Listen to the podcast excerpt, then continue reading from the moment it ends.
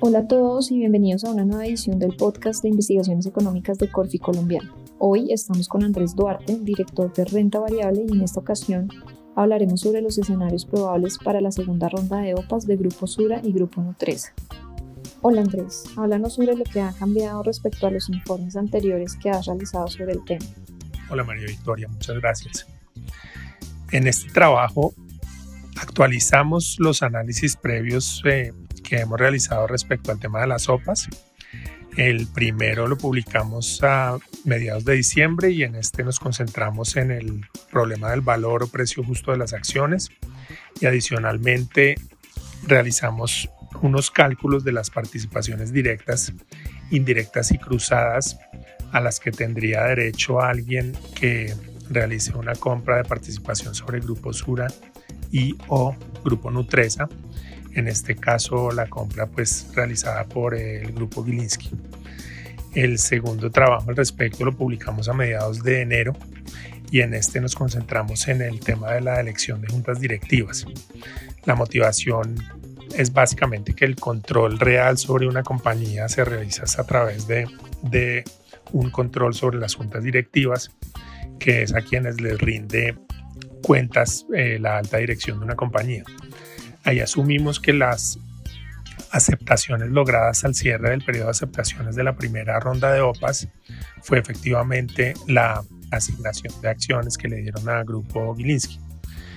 El tercer trabajo, que, que, es este precisamente, lo que hicimos fue actualizar todo lo que acabo de decir con, con la información eh, nueva, la información reciente.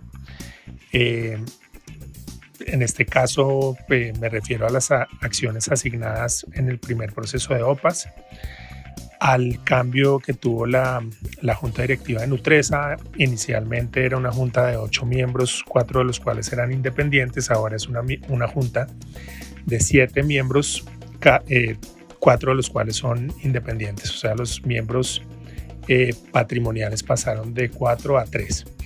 Adicionalmente está la información que salió después de la realización de este informe que tiene que ver con las posturas eh, que se evidencian en los portafolios de inversión de los fondos de pensiones obligatorias, en donde durante el mes de enero se dieron ventas totales de las participaciones sobre Nutresa por parte de los, de los cuatro fondos de pensiones privados. Esto fue posterior al, a la realización del informe, pero está en línea con lo que con los supuestos que asumimos eh, en, este, en estos ejercicios. Adicionalmente, el tema de las participaciones directas, indirectas y cruzadas eh, lo complementamos con ese mismo cálculo, pero sobre las participaciones económicas. Y la, el cálculo o la estimación de composición de juntas directivas lo complementamos con un cálculo de elección de juntas directivas condicional o condicionada. Retomando lo que mencionaste sobre la elección de junta directiva, cuéntanos para qué sirve y en qué consiste la elección de junta directiva condicional. La elección condicional o condicionada de juntas directivas eh, tiene que ver con el hecho de que estamos ante empresas que hacen parte de un grupo económico en donde sus componentes, sus empresas componentes, tienen participaciones cruzadas entre sí. En este sentido, la elección de la junta directiva de una de las empresas puede ser determinada o influenciada por el resultado de la elección de la junta directiva de otra de las empresas. Si miramos el caso de Grupo Sura, la, el ejercicio de elección de junta directiva de Grupo Sura, independientemente de lo que pase con las, con las elecciones de juntas directivas de las demás empresas, se daría en una asamblea general de accionistas en donde están representados como accionistas Grupo Nutresa, Grupo Argos, Grupo Gilinski y otros accionistas. En este caso, la participación de Grupo Argos y de Grupo Sura se sumaría, tomarían una misma postura y entrarían a competir con eh, la postura del Grupo Gilinski. Este sería el resultado de la elección de junta directiva eh, independiente de las demás. Si esta elección, si esta junta directiva se elige teniendo en cuenta la elección de la junta directiva de Grupo Nutresa, en el caso en el que la junta directiva de Grupo Nutresa tenga como resultado el control por parte del Grupo Gilinski, lo que pasaría a la hora de hacer la elección de la Junta Directiva del Grupo Sura es que los votos eh, que pertenecen a Grupo Nutresa pasarían a sumarle a los votos del Grupo Gilinski y entrarían a competir contra los votos del Grupo Argos. Y el resultado final de esta junta directiva de Grupo Sura pues sería muy diferente a que eh, Grupo Gilinski estuviera compitiendo contra la suma de Grupo Argos y Grupo Nutresa. Y, y, en este orden de ideas, pues podemos eh, replicar el ejercicio con las, con las demás empresas o los demás grupos que hacen parte del grupo empresarial antioqueño.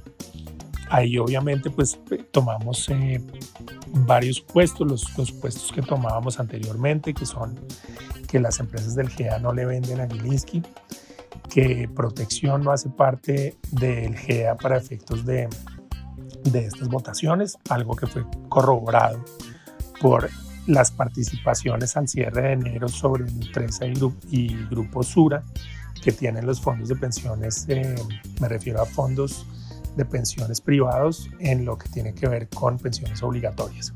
Asimismo, estamos asumiendo, vamos a asumir que el orden de las asambleas generales de accionistas es el que se publicó eh, por parte de la Superintendencia Financiera, en donde la primera asamblea va a ser la de Bancolombia, la segunda la de Nutresa, la tercera la de Grupo Sura y asumimos que la cuarta es la del Grupo Argos que aún no ha dado eh, la fecha de esta Asamblea General de Accionistas.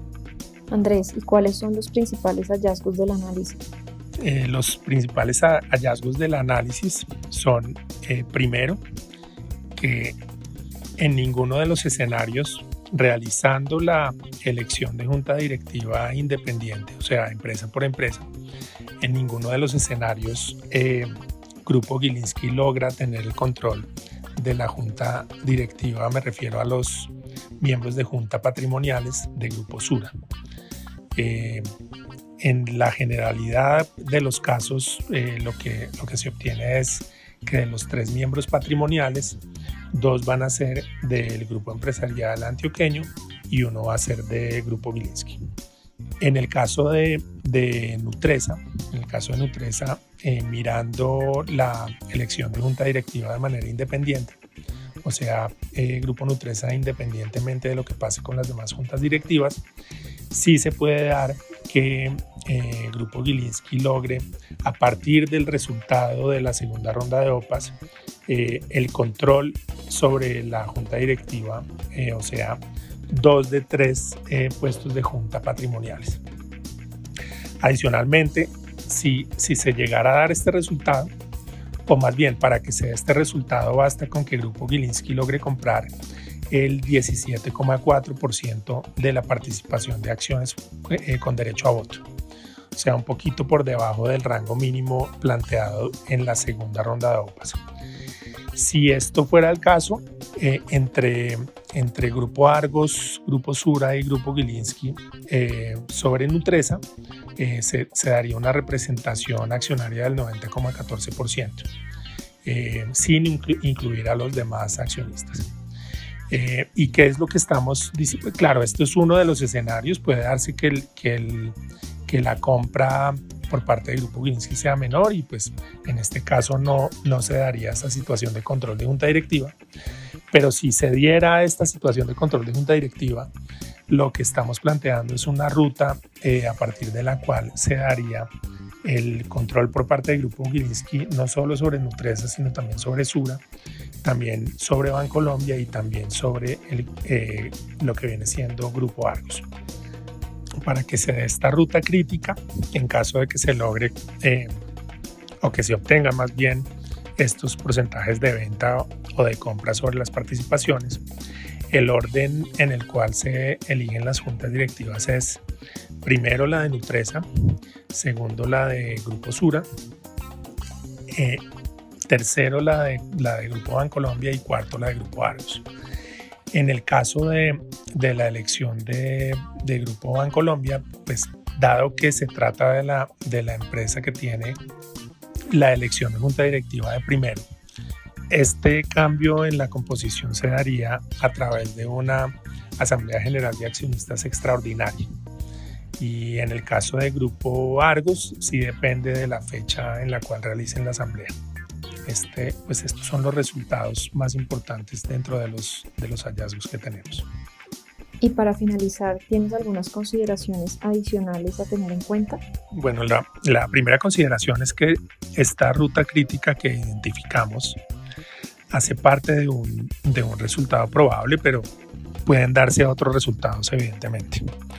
En caso de que no, de que no logre Grupo Gilinski el control sobre la Junta Directiva del Grupo Nutresa, y dado que bajo todos los escenarios, haciendo la elección de Junta Directiva del Grupo Sura, eh, de manera independiente, Grupo Gilinski no obtendría el control sobre esa junta directiva.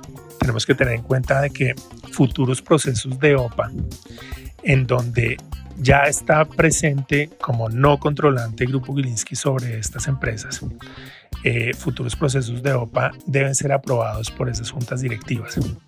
Entonces no, no esperamos que, que, digamos, que se dé una tercera ronda por parte de Gilinski sobre, sobre Grupo Sura o Grupo Nutresa, primero. Lo otro es que esperamos un mayor escrutinio sobre los miembros de junta independientes, dado que pues estos son la mitad o más de los miembros de junta de las empresas de las que estamos hablando, de las empresas del actual grupo empresarial antioqueño, cuatro miembros eh, de siete en el caso del grupo Sura y en el caso del grupo Nutresa. Entonces debe haber un mayor, pues mayor escrutinio sobre lo que hagan y su independencia, dado que las posturas que tomen van a hacer toda la diferencia en adelante eh, sobre las empresas en cuestión. Lo otro es que, pues, tal como la vez pasada, como en la ronda número uno, va a haber una disminución de los flotantes de estas compañías. Y, y finalmente, pues destacamos que, que, que estamos ante eventos que están acercando los valores de mercado a los valores fundamentales, por lo menos los que calculamos nosotros, sobre estas empresas, tal como lo venimos mencionando desde la publicación de nuestro informe anual, en donde realizamos un análisis sobre el valor atrapado en el mercado accionario colombiano. Esto es eh, el trabajo que hicimos, una actualización con unos escenarios y, y pues complementándolo con este tema de, la, de las elecciones condicionales. Entonces los invitamos a, a ingresar a nuestra página de investigaciones, a bajar este informe y todos los demás que seguro son de, de su interés. Muchas gracias. Gracias, Vicky. Gracias Andrés y a nuestra audiencia por acompañarnos en esta nueva edición. Esperamos que este podcast haya sido de su interés. Los esperamos en un próximo episodio de análisis del equipo de investigaciones económicas. Recuerden suscribirse a nuestro canal y seguirnos en Instagram, Facebook, LinkedIn y Twitter como arroba corficolombiano.